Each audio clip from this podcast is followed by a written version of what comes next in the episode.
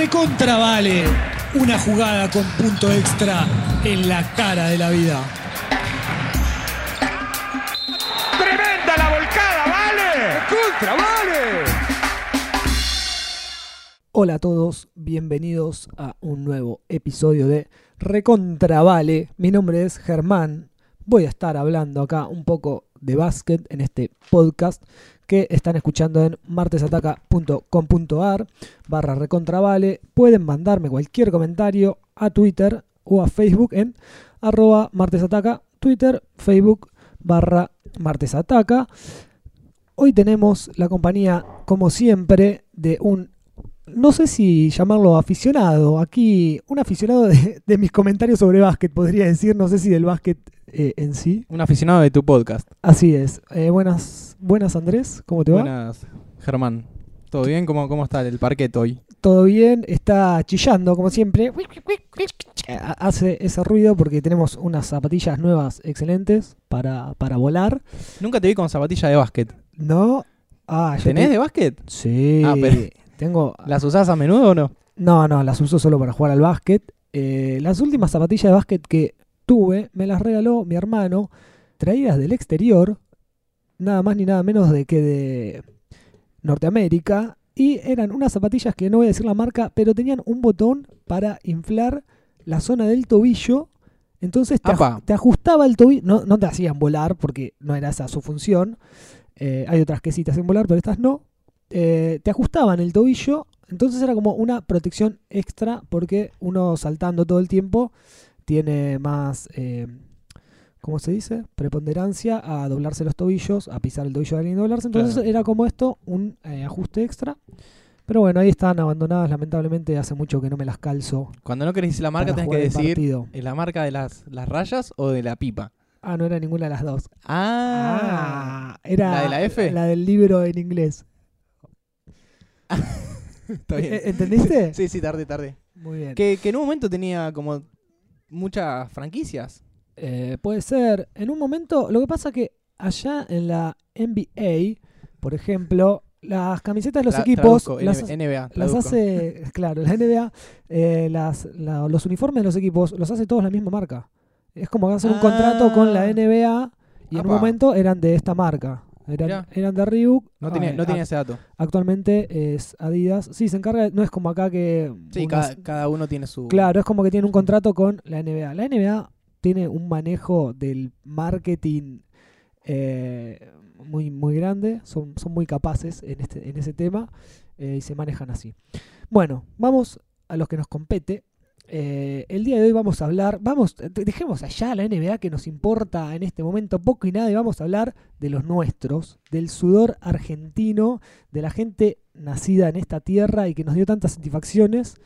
Eh, estoy hablando nada más ni nada menos que de la llamada generación dorada del básquetbol argentino. Que un poquito, un poquito ya hablaste.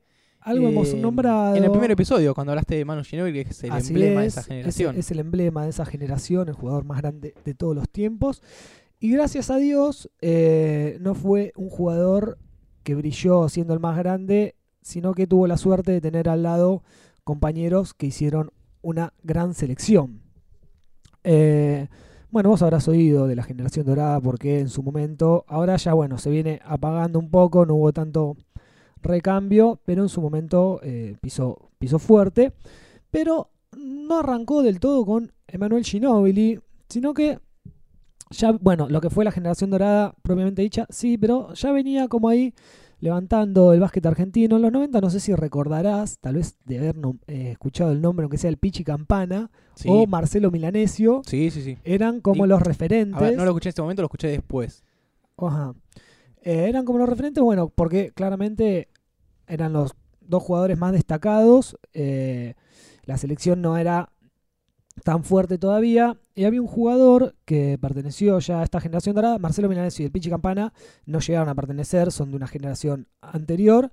Pero eran como los jugadores que a todos les gustaba ver, porque aparte eran jugadores vistosos. eh, Los distintos. Habilidosos, eran distintos, sí, sí, eran jugadores rápidos, mágicos. Eh, también estaba Juan Spiel. ¿Llegaron Eh, a la NBA esos? No, el Pichi Campana tuvo ahí como unas pruebas, qué sé yo, pero no. lo que pasa que también en ese momento era, era, muy cerrada la NBA, jugaban algunos que otros serbios o yugoslavos de esa, de esa zona, que eran los que más pelea tenían con los Estados Unidos en las Olimpiadas y eso, lo que fue la Unión Soviética. Eh, pero bueno, después hubo como todo un momento de traigamos jugadores de Europa que hay un nivel que realmente va a hacer crecer al básquet. Pero bueno, eh, en esta generación anterior alcanzó a jugar de Hugo Sconocini, quien participó del Mundial del 98, ¿no? Como antes de que venga toda esta generación dorada, que Argentina no le fue muy bien, terminó octavo, bueno, tampoco está tan mal, pero sabiendo lo que se viene, falta. Bueno, Hugo Sconocini, quien participó acá, participó después de los Panamericanos del 99, creo que fue, que Argentina obtuvo el bronce, y ya en el Panamericano 2001, ¿no? que fue clasificador para, el Mundial, Argentina logró eh, el primer puesto, el podio, el oro, porque eh, estos Panamericanos no los jugaba Estados Unidos porque ya estaba clasificado. Entonces había como una facilidad.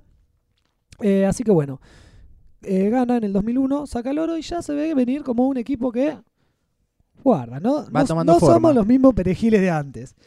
bueno, como te contaba, con Ochini todo esto fue clasificatorio para el Mundial de Indianápolis 2002, que algo hemos mencionado, pero bueno, ahora vamos a hablar un poquito más en profundidad, que fue como el salto que dijimos, guarda, eh, guarda que somos un equipo en serio, eh, téngannos en cuenta. Hugo Sconocini fue el emblema de esta primer selección fuerte, si querés, eh, del Mundial 2002, era un jugador que la rompía en Italia, ganó Euroliga, todo, qué sé yo. Eh, bueno, te voy a leer, antes que vayamos directamente al Mundial, un comentario que encontré por ahí en la página de, la NBA, sí. ¿no? Que era previo al Mundial, ¿no? Como una eh, reseña que tenía de cada equipo. Algo de lo que decía de la Argentina era esto. Te lo leo a continuación. ¿En inglés o en castellano? No, no, en castellano. Estaba en castellano, tampoco. Dice, si todavía no habían escuchado hablar de Emanuel Ginóbili, seguramente empezarán a conocerlo muy bien durante el Mundial de Básquetbol 2002 que se jugará en Indianápolis. Esto previo al Mundial, obviamente. Durante las últimas temporadas, Ginobili se convirtió en una de las máximas estrellas de la competencia europea y para el comienzo de la temporada 2002-2003 de la NBA, él vestirá la camiseta de San Antonio. Todavía no se había puesto ahí la casaca. Los Spurs habían elegido a Manu en la segunda ronda del draft del, del, draft del 99. ¿Te acordás lo que hablamos del draft? Que elegían jugadores que yo. Bueno, lo eligieron en el 99 pero lo dejaron un par de añitos más en Europa, ahí para que se fogue, pero sabiendo, mira, pibe, te estamos mirando, ¿eh? vas a venir a jugar con nosotros. A lo que Manu dijo, la NBA me atrae mucho. A todos los jugadores de básquet les gusta jugar contra los mejores en su deporte y últimamente muchos jugadores que llegan a la NBA desde Europa han tenido gran éxito. Esto fue como a finales de los 90 se empezó a ver todo esto. Eso es una buena señal, nos da más crédito. El ex jugador de Kinder Bologna, el Manu, es reconocido por sus asombrosas volcadas y por su espectacular estilo de juego, además de la gran precisión para convertir desde el perímetro. Durante el Torneo de las Américas, el que te comentaba, en la cual Argentina logró la medalla de oro, Ginobili encabezó al equipo de nataciones con una marca de 16,8 puntos por partido. En la final por el título contra Brasil ganó Argentina 78-59. El nuevo jugador de los Spurs anotó 28 tantos. Guarda. Ha sido una mención también un poco a, un tal Luis Escola, que en el 2002 fue elegido eh, en el draft por San Antonio. Un dato que la gente que no es allá eh, al básquet no lo debe saber, porque quien jugó en San Antonio después fue Fabricio Berto. Así es. No fue Escola. Escola fue a los hubo Chicago, ahí Hubo ahí como un cambio. No, no Sioni fue, no ah, fue a Chicago. Escola en un primer momento fue a los Rockets. Ajá. Bueno, vamos directamente al Mundial de la FIBA, que fue cuando dijimos, guarda con esta generación. Te voy a pasar la plantilla de los jugadores que iban a, representar a la selección argentina. Eh, jugaba un tal Oberto, Escola, Nocioni, Ginobili, eh, José Pepe Sánchez, Volko Whisky, Sconocini. Volko Whisky tuvo un paso por la NBA, muy con más pena que gloria, podría decirse. Pero bueno, siempre fue un gran jugador, eh, pivot, de esos jugadores cerca del aro. Pero guarda que salía y la embocaba de tres también, que no es muy común. Eh, Sconocini, quien te decía fue el estandarte de esta selección, el Puma Montequia, Paladino, Leo Gutiérrez, Gabriel Fernández y Lucas Victoriano. Eh, bueno, Argentina, ya habíamos hablado, este fue el primer, la primera derrota del Dream Team, que era este equipo de los Estados Unidos. No era el original, obviamente, pero desde el 92, que habían empezado a jugar eh, jugadores de la NBA en la selección de Estados Unidos, no habían perdido nunca. Sí, me acuerdo que el otro día lo hablamos de esto y yo te tiré 50 y pico partidos y creo que eran 57. Muy bien, Andrés, estuviste... Eh, ahora, no te, ahora ya me olvidé, pero estaba por ahí la cifra. Bueno, imagínate, 57 partidos sin perder, Estados Unidos era el gran favorito, era local, Indianápolis, eh, y se encontró con Argentina, nada más ni nada menos. El fin de semana dije, voy a preparar eh, ese podcast, así que me voy a ver el partido. Es, es muy lindo, es muy lindo cómo le ganamos. Notar la frustración en los jugadores yankees que se empiezan a desesperar, empiezan a hacer cualquiera. El partido este no era definitorio igual. Era. ¿Cómo venía Estados Unidos? ¿Venía como confiado? ¿Venía ganando bien o venía ahí como.? No, venía, venía, venía, bien. Era Estados Unidos. En ese momento no perdía. Y menos contra Argentina. Si perdía contra alguien podía llegar a ser eh, contra Serbia. Eh, así que nada, ahí dijeron, guarda, ¿qué pasó? Eso ya quedó en la historia por ser el primero que le ganamos. Eh, bueno, Argentina clasificó la primera ronda. Perdió igual algún partido, creo que perdió con Serbia, no, no, recuerdo exactamente bien. Yo en este momento todavía no era tan fanático del básquet, si bien lo jugaba. Me parece que contra Serbia, porque después, cuando fue el partido. Yugoslavia, perdón, era en ese momento. Ah, bueno, pero cuando fue el partido en, las en los Juegos Olímpicos, en Atenas, se jugó contra Serbia. Sí. Había una pica ahí que fue, bueno, el partido de la palomita. Bueno, lo que perdimos fue la final. Digo, no me acuerdo en la ronda inicial. Ah, ok. Argentina clasifica, Estados Unidos vuelve a perder con Yugoslavia, pero ellos fueron los segundos que le ganaron. Nosotros le ganamos primero, así que quedamos en la historia. Lo dejamos ahí flojitos. Eh, pero bueno, efectivamente, Yugoslavia lo deja fuera a Estados Unidos en las rondas definitorias. Argentina llega a la final. Eh, y en la final perdemos, lamentablemente. Eh, se le echó un poco de culpa al arbitraje. Manu Ginóbili se lesiona el partido de semifinales contra Alemania, que le ganamos a Alemania 86-80 creo. Se lesiona Manu, se dobla el tobillo. En la final, de todas maneras, entra un par de minutos, entra recién en el tercer cuarto, porque dice, loco, en la final, quiero jugar, no hizo ni un punto, no, no estaba, obviamente, no se podía mover mucho. Eh, el tobillo es imprescindible básicamente para saltar, correr, hacer una finta o lo que sea. Eh, bueno, se da un partido muy peleado. En un momento Argentina queda arriba, qué sé yo. Empatan eh, los yugoslavos. Sobre el final hay una jugada muy dudosa en que se está yendo Esconocini solo a hacer una bandeja, ya faltando muy pocos puntos, y le hacen una supuesta tapa, pero tapa que le pega la mano, le pega todo, qué sé yo. O sea, una falta que no cobraron, básicamente. La, tapa es cuando uno quiere encestar y otro va y te tapa la pelota. Exactamente, y le saca la pelota, pero si le pegas a la, mano, le pegas al jugador, es falta. Eh, bueno, hacen como una falta ahí que el árbitro sospechosamente no la ve. A lo que Argentina va, eh, de todas maneras, empatan en tiempo reglamentario, van a un tiempo suplementario y, ahí sí, ahí gana Yugoslavia. Nada, Argentina se desespera un poco, agarran tiros, toman tiros rápidos, etc. Eh, y pierden.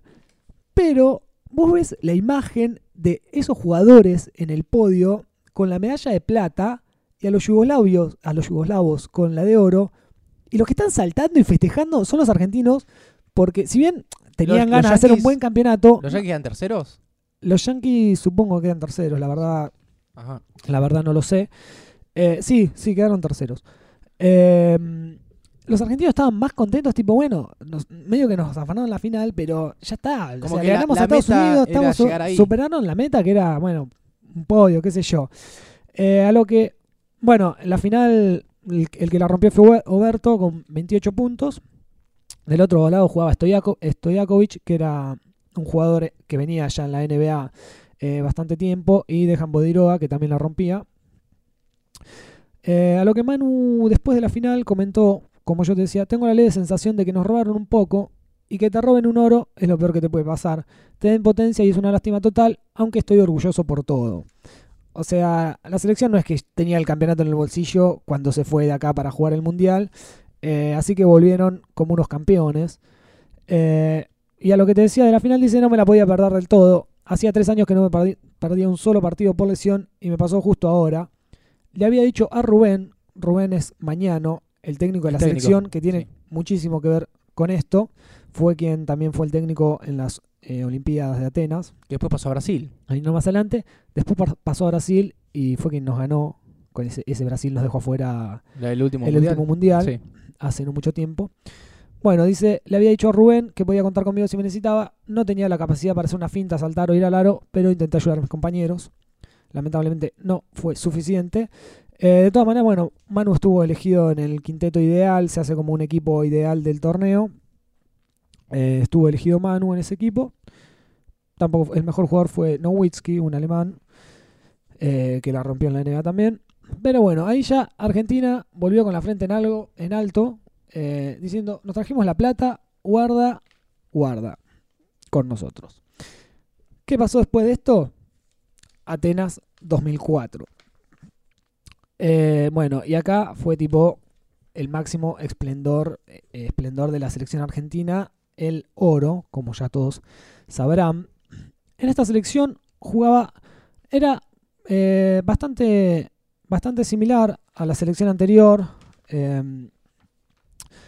Paladino no jugó más, uno de la selección anterior que había, era también bastante referente, era como de los más grandes, eh, que había tenido una carrera muy exitosa en, en Italia. Eh, Lucas Victoriano tampoco estuvo, o sea, dos jugadores solamente cambiaron, el resto del plantel fue el mismo.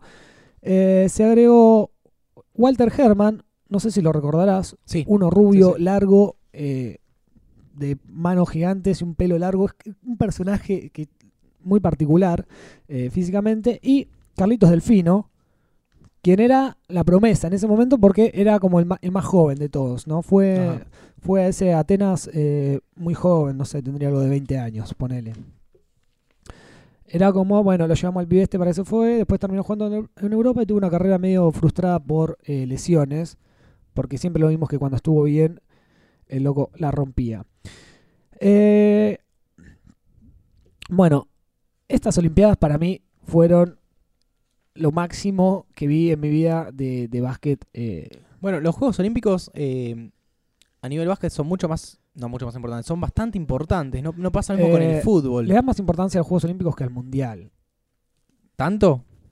Sí, sí, sí. A lo último, bueno, los últimos años medio que dijeron, bueno, también el Van de Mundial la mano. Pero claro, pero era como que todo el foco estaba en los Juegos Olímpicos. De hecho, el Dream Team eh, original del que ya hablamos en otro en podcast. Barcelona fue donde. en Barcelona, sí. Fue en Barcelona 92, en los Juegos Olímpicos, que fue todo esto. Porque es como que está todo el foco de atención en tantas cosas y aparte el básquet. No es como el fútbol, que es toda la locura del Mundial de Fútbol. Lo que tiene también en la- los Juegos Olímpicos es que el mundo está mirando el deporte. Por eso te digo, está todo el foco ahí. No es que eh, uh, la gente viendo el mundial de Claro, básquet, solo con el fútbol pasa. Entonces, ah, exactamente. Entonces, es como que dicen, bueno, el básquet dentro de todo lo que hay es lo más fuerte. Pero si haces solo el mundial de básquet, no le dan tanta bola. Pero bueno, yo creo que a partir de esto también, del triunfo de la selección argentina, ahí también es como que los mundiales. Lo que pasa es que se empezaron a armar selecciones, selecciones más fuertes. eh, creció mucho el básquet a, part- a partir de esos años, ¿no? De la Sí. década del 2000, como en general. Todas las selecciones se hicieron más fuertes. España se hizo una selección de la puta madre que de hecho Sí, ganó un mundial, sí. ganó un mundial, exactamente. Eh, se hizo como una competencia más importante en general. Eh, bueno, ¿cómo arrancaron los Juegos Olímpicos? Ya arrancaron con una emoción, un partido muy recordado. Que vos en algún momento pensaste que, creo que me habías comentado que pensaste que era la final, tipo ese gol man- eh, maradoniano, podríamos decir, del Manu que lo pasaron, lo pasaron a publicidad de la tarjeta de crédito, creo que era, que es esa jugada en la que Argentina está perdiendo por un punto, está empatado. Tiene dos tiros libres un jugador serbio, ya al final, como sabrán los fanáticos del básquet o no, pero bueno, el reloj se para cada vez que hay una falta, etcétera. Eh, un jugador de Serbia va a tirar dos tiros libres con el partido empatado, erra el primero, encesta el segundo, quedan un punto arriba con tres y medio segundos, creo que dice el marcador. Tiempo suficiente para hacer una sola jugada de punta a punta de la cancha y no equivoca- equivocarse. Claro, la pelota tiene que viajar muy rápido de una punta a la otra. En la que, bueno, Argentina saca, la agarra el Puma Montecchia, que era el base, uno chiquitito, triplero, sale corriendo, hace un giro, se la pasa a Ginobili, Ginobili se tira para adelante como vuela así, pero no es que hace una bandeja mágica, con la marca encima aparte, tiene un serbio marcándolo, se tira, tira un, él dijo, tiré un zapato y entró, tira la pelota así como contra el aro, pega en el tablero, en cesta y puños cerrados, la catombe total, todos arriba del Manu. Y se sintió un poco, bien como vos decías, como una revancha, si querés, de esa final. No era una fase definitiva, pero bueno, arrancar así. bien, pero ganando sobre la hora puedes a Serbia. perdiendo y eso te condiciona el resto del campeonato. Exactamente. Y contra Serbia, que si bien no era Yugoslavia, eh, la base de los jugadores eran la mayoría provenían de ahí. Eh, así que bueno, arrancó con ese partido zarpado. Eh, de todas maneras, en la primera ronda, la selección pierde dos partidos. Uno contra España, justamente como te decía, que fue quien clasificó primero en el grupo. Eh, el otro partido contra Italia, muy, muy parejo. Contra España perdió con un poco más de diferencia. Contra Italia pierde por dos puntos. Ponele que tiene el tiro ganador y lo erra. también más o menos fue la misma situación que contra Serbia. En Boca dos tiros libres, Italia al final, saca Argentina, pero bueno, no cuenta con la misma suerte, termina perdiendo, clasifica segundo de su grupo, de su zona, eh, España primero, a lo que Estados Unidos ya no era el mismo Estados Unidos que el 2002, pierde dos partidos también, eh, entonces nos beneficiamos nosotros, porque Estados Unidos no clasifica primero, a lo que Estados Unidos eh, juega contra España, creo, porque tiene un, o no sé contra quién mierda gana, termina perdiendo, termina ganando a la España, a lo que los españoles se quedaron recarnientes porque se quedan afuera en una de las primeras rondas, o sea que no llegan, ni a, eh, no llegan a semis, claro. que pierden en cuartos o en octavos. Eh, por eso se empezó a armar como una pica con Argentina, con esta generación dorada, porque quedaron muy calientes porque dicen, Argentina perdió dos partidos y salió campeón, y nosotros perdimos uno solo y, pero también, nosotros tenía que ver con que Estados Unidos quedó segundo. Tiene que ver con la organización y todo, o sea, es así. Pero eso era como que los gallegos ya ahí había una pica que se dio más adelante, eh, se, siguió, se siguió dando en los partidos. Bueno, pasamos, bueno, Argentina clasifica la primera fase, como te decía, pierde dos partidos. Em, juega contra Grecia. Pero local. El local, nada más ni nada menos, que tenía, no es, no es que solo era el local, tenía un equipo, un equipo fuerte, Grecia. Grecia tiene un club que es el Panathinaikos, por ejemplo, sí. que es un club muy importante en Europa, siempre está ahí peleando la Euroliga. Eh, así que bueno, era local, un partido peleadísimo contra toda, toda, toda el... Bueno, toda no, si querés, el 97% Argentina contra el mundo. de la tribuna de la hinchada era, era griega, obviamente Atenas, eh, y se hacía sentir, pero esto no le pesó a los nuestros, que son los más grandes que hay. Eh, y le ganan un partido también muy cerrado, muy bien defendido, con un marcador bastante bajo. Terminó algo de 60 y pico de puntos cada equipo. Eh, le ganamos por 5, me parece. Eh, clasificamos a la siguiente ronda. Estados Unidos. ¿La siguiente ronda fue Estados Unidos? Sí. Si no sabes vos. No, le ganamos a Lituania. Lituania. Creo que Lituania. Eh, bueno, después jugamos contra Estados Unidos. Grecia, no, está bien, eso era cuartos, era directamente cuartos Grecia, semis Estados Unidos, le volvemos a ganar a Estados Unidos, así que le podemos decir, los tenemos de hijo, cuando, cuando las papas queman. Que Estados Unidos también igual tenía, por más que ya no era lo mismo, venían como todos un poco más sin darle tanta bola, que sé yo, estaba jugando Tim Duncan, por ejemplo, nada más ni nada menos. Eh, Carmelo Anthony, no sé si no jugaba LeBron James, jugadores que hoy hoy en día, bueno, LeBron James está tipo en la meca del básquet. Eh, no, es que eran fueron los jugadores de nada, de relevo, ¿viste? Vamos a jugar. Fueron figuras realmente importantes. Le terminamos ganando 89-81, un partido que se puso eh, se puso picante también. De hecho, a Huberto lo lesionan. El base de Estados Unidos se llamaba Stephen Marbury. Era medio.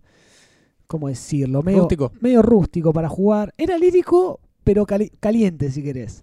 Eh, Imagínate que él mide más o menos, no sé, un metro ochenta y pico, creo que no llega al, metro noventa ese base.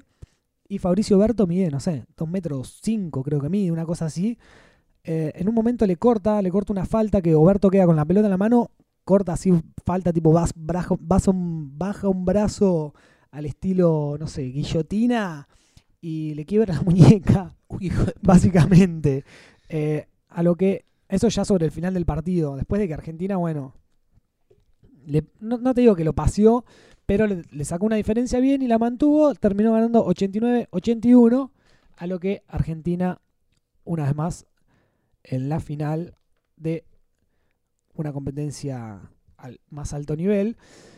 Eh, del otro lado llegaba Italia, que nos había ganado en la primera ronda, como te había dicho, un partido muy cerrado. Pero Argentina ya había repuntado, se había sacado. Ya agarrado el ritmo. Se había sacado de, arriba al local, le había ganado a Estados Unidos. Y la final fue eh, una fiesta. La final me la acuerdo. una fiesta, yo me acuerdo también. Me había juntado, me había ido a dormir a algún amigo, porque antes de eso tuvimos la final de fútbol. No podemos dejar de mencionarla que fue a la madrugada, ah, a la mañana muy temprano, fue todo el mismo día, la final de fútbol, así que salimos campeones de fútbol y a la tarde, creo que eso de las 4 de la tarde más o menos, eh, se jugó esta final contra Italia, que fue una fiesta, un partido mucho más relajado, eh, en el que les rompimos el aro y ganamos 84-69. Que no se llegó a terminar el partido. Ah, porque faltaban 30 segundos y ya estaban todos. y los, italianos ya tampoco querían seguir. No querían jugar más. Eh, ni siquiera se terminó de consumir el reloj. Tipo, cortar, bueno, ya está, dale, eh, fiesta. Eh, sí, los italianos se querían ir a su casa. Fue, fue muy grande ese momento. Mucha alegría, mucho holgorio.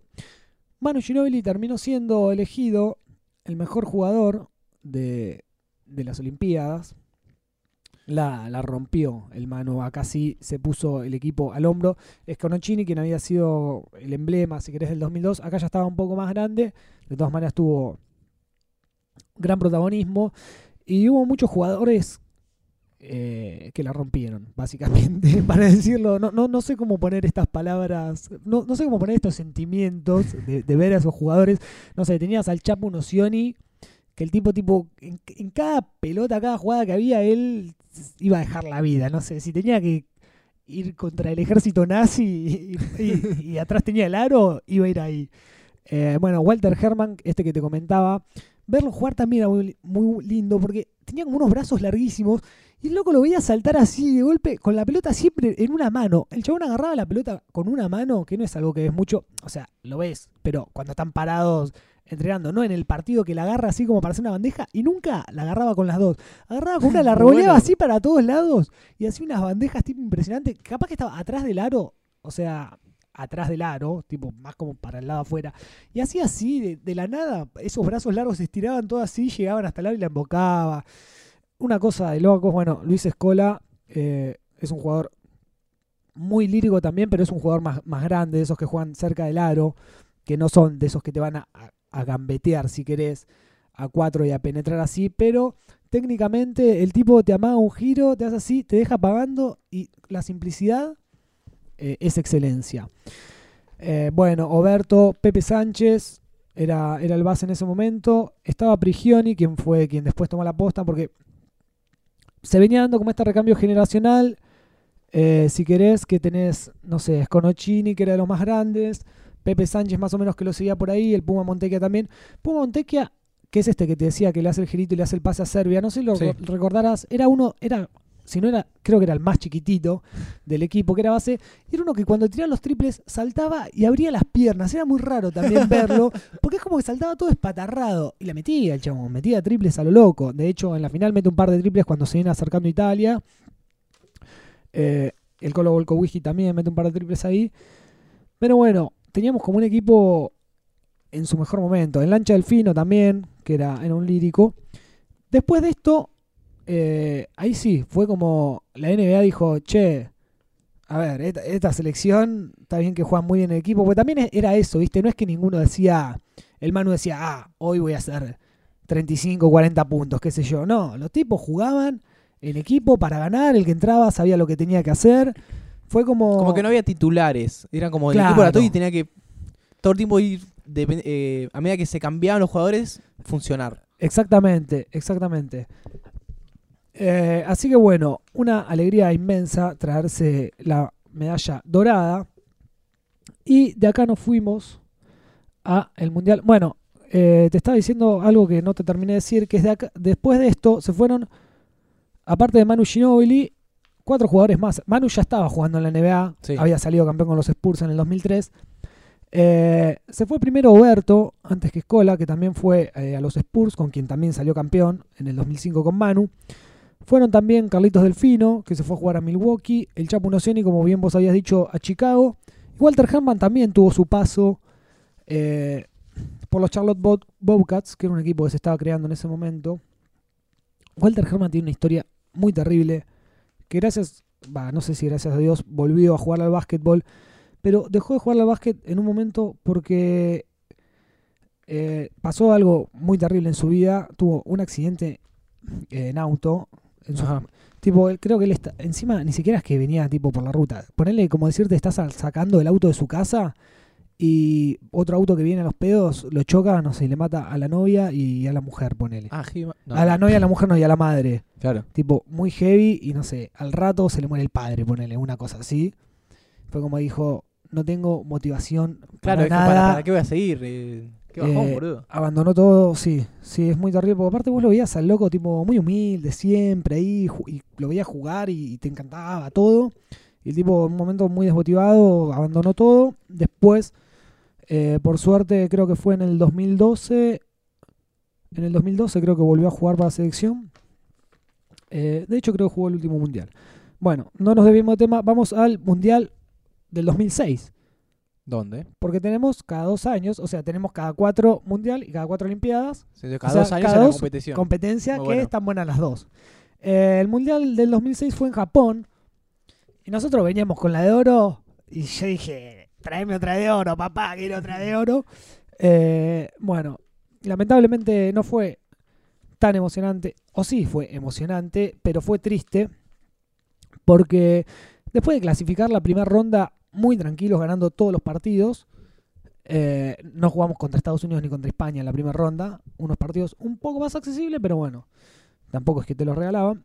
Eh, acá ya hubo eh, un poco más de recambio, si querés, porque eh, es Conocini, quien había jugado los dos campeonatos que te mencioné anteriormente eh, y quien era el emblema de esta generación que se venía forjando, abandonó la selección, se retiró, ya estaba, estaba grande. El Puma Montequia tampoco participó de este mundial. Pero bueno, acá jugaron Pablo Prigioni, eh, Farabelo, que es un base que pasó ahí sin pena ni gloria. Se agregó Leo Gutiérrez, que después estuvo mucho tiempo jugando en la selección. Eh, que era, creo que era el único que no jugaba en Europa. Jugaba, jugaba acá en Boca, en Quilmes, siempre anduvo dando vueltas por, por todos los clubes de Argentina jugó. Bueno, medio pasa como en el fútbol, que es más del ámbito extranjero que el local, los que están Sí, sí, sí, sí, exactamente. Eh, Leo Gutiérrez es un caso muy extraño porque en la selección rendía, no es que es un perejil. Bueno, y en los clubes de acá siempre la rompió. Pero bueno, en este mundial, no sé si vos lo recordarás, eh, ganamos el grupo muy tranquilo. En octavos le ganamos a Nueva Zelanda. Ahí eh, en cuartos le ganamos a Turquía. A Turquía lo pasamos por arriba. Y Turquía tenía más o menos equipo, tenía algún jugador NBA. Y en la semi nos toca España. Claro. España, ese mundial que España es campeón. Que ya había un poco de pica, exactamente. Ese es el mundial en el que España salía campeón. Ya sabes el final.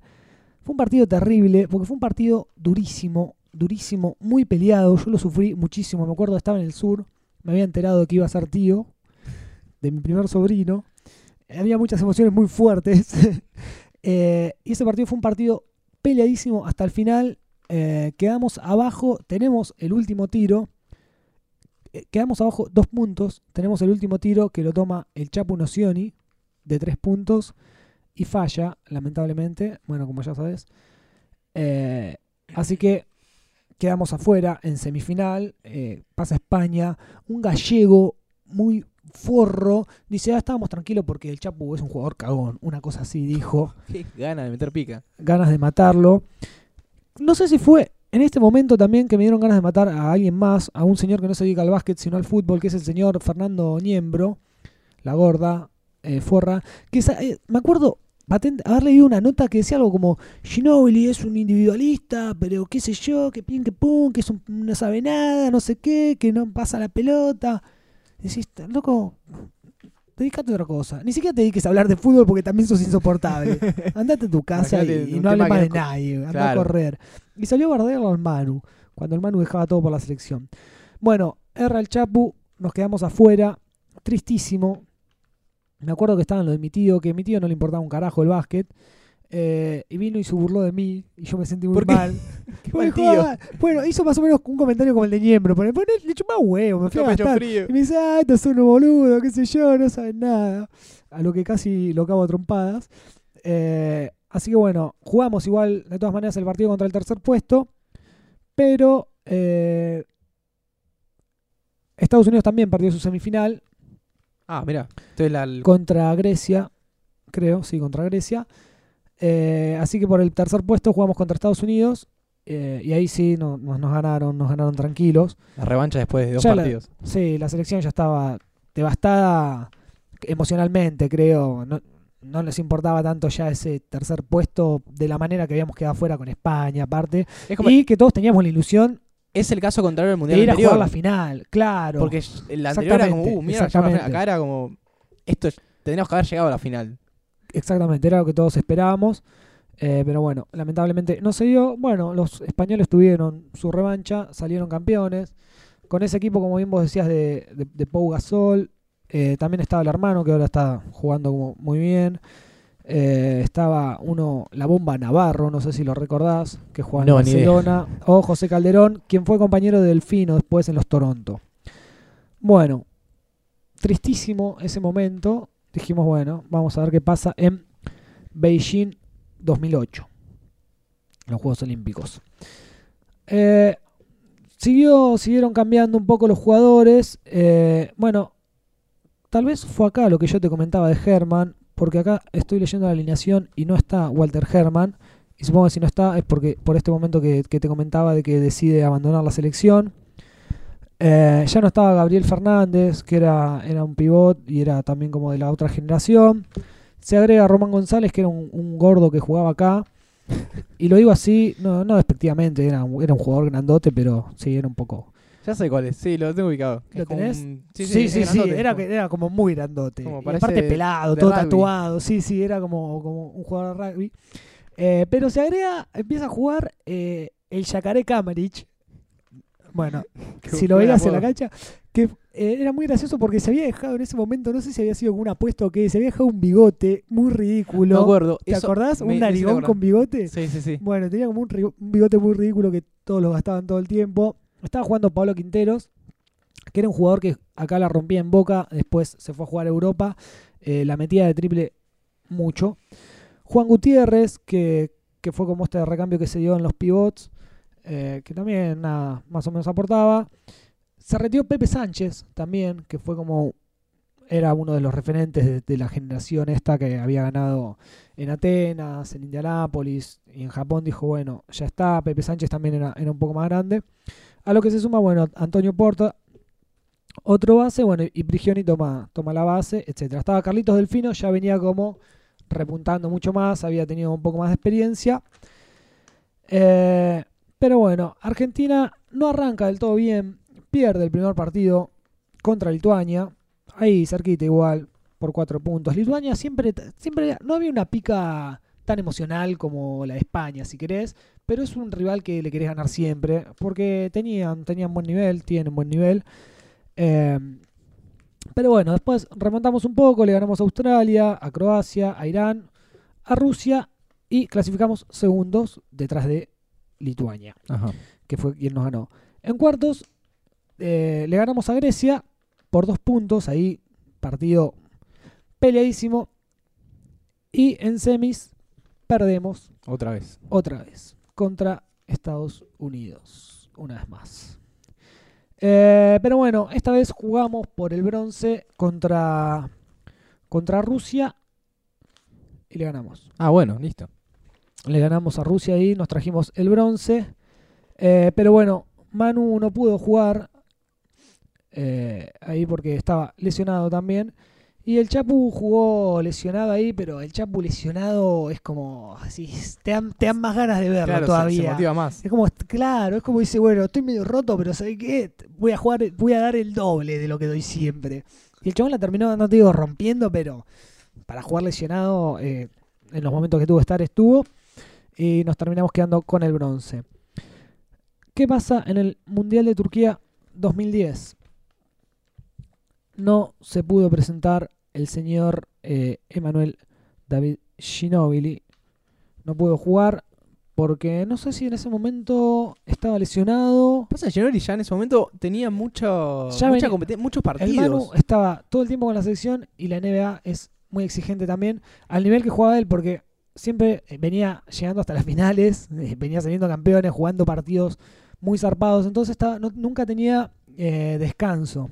Entonces bueno, ya lo último, cuando su trayectoria tuvo mucho recorrido, muchos partidos y un par de lesiones, que tuvo lesiones mismo estando en la NBA, y de la selección a veces volvía, bueno, de hecho ya estamos viendo que no pudo jugar la final de Indianápolis porque estuvo lesionado y eh, lo último que te comentaba por el bronce tampoco pudo jugar por lesión, o sea que siempre que se iba con la selección volvía medio, medio roto, así que su novia San Antonio le decía, "Ah, vos te vas con tus amigos y volvés borracho, no te dejo ir más.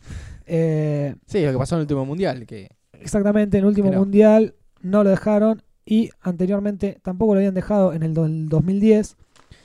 Eh, así que el plantel que jugaba en este momento era Escola, quien fue cuando Manu no estaba. sí, medio que Escola ahora tiene la posta. Escola tuvo la posta, mismo para los panamericanos también, eh, que son los, los preolímpicos. Eh, Escola tuvo la posta. Bueno, el Manu es, es el Manu, ¿no? Con todo lo que ganó y todo el liderazgo que tuvo, pero Escola es.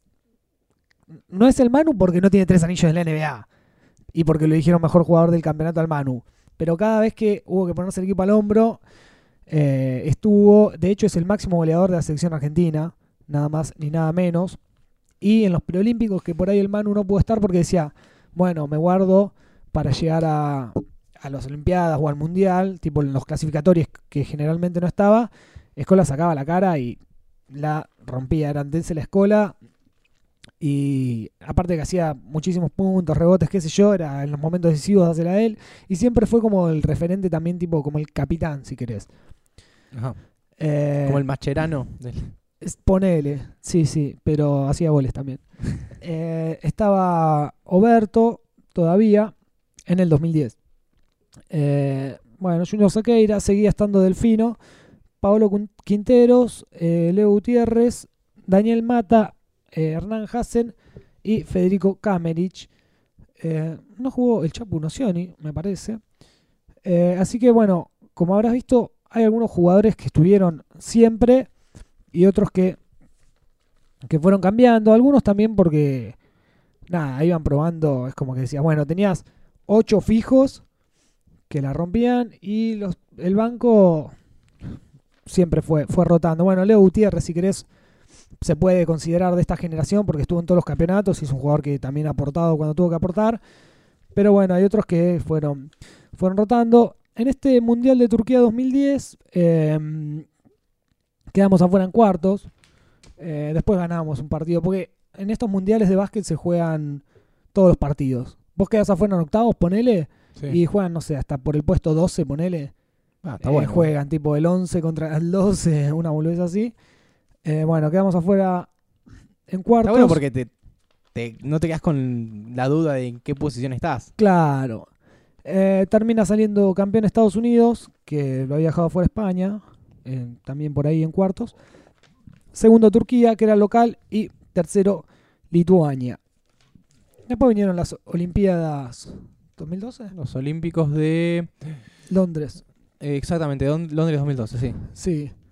Eh, te voy a decir la verdad, ni recuerdo cómo nos fue. Vos para, para, para vos ahí ya no es más generación Ahí dorada. ya no es, no es más generación dorada. Eh, no recuerdo haberle dado mucha bola. El Manu tampoco jugó, tampoco jugó, me parece, esas, esas Olimpiadas. Tampoco estaba Oberto. Si no las recordaría. Oberto también ya se había bajado. Bueno, Alberto yo me acuerdo Alberto ahora es más grande que el Manu incluso. Sí, pero él tuvo un problema porque él se tuvo que retirar de la NBA. No sé si recordás. Él, tuvo un problema del corazón. Una arritmia, algo así. Sí, estuvo, estuvo un tiempo, le pararon el corazón un tiempo. No sé si alguna vez escuchaste. Estuvo muerto un tiempo, sí. Estuvo con el corazón parado un tiempo, sí le hicieron una operación medio... Che, vamos a probar esto en vos. Eh, y funcionó, gracias a Dios.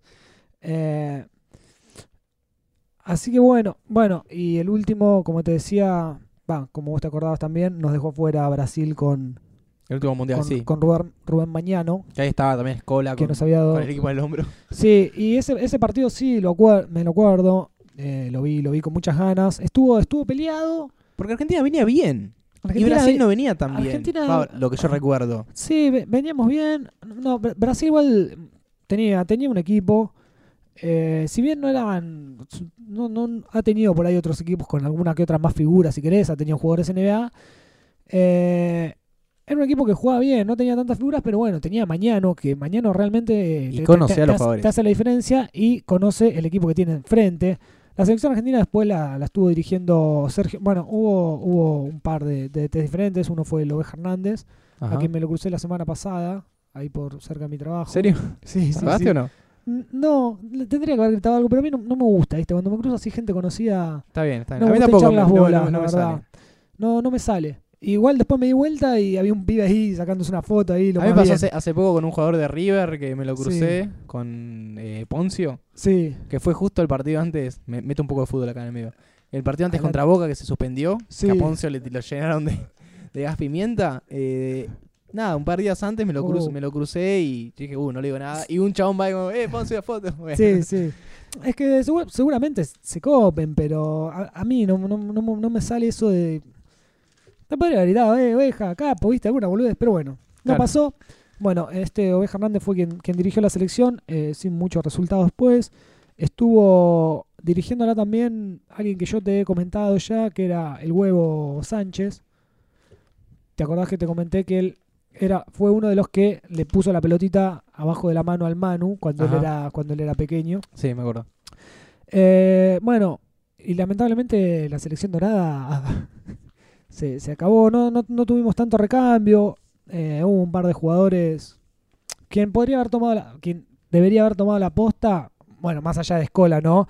Que Escola obviamente la rompió, o sea, no se le puede reprochar nada, eh, pero bueno, ya es un jugador más grande también. Y Delfino, que era ahí como una promesa también que la tenía que, romper. Lamentablemente, no sé, si bien la rompe es un jugador bárbaro, no se dio por, por lesiones, etcétera, qué sé yo. Y bueno, no tuvimos el recambio como, la como si lo ha tenido España.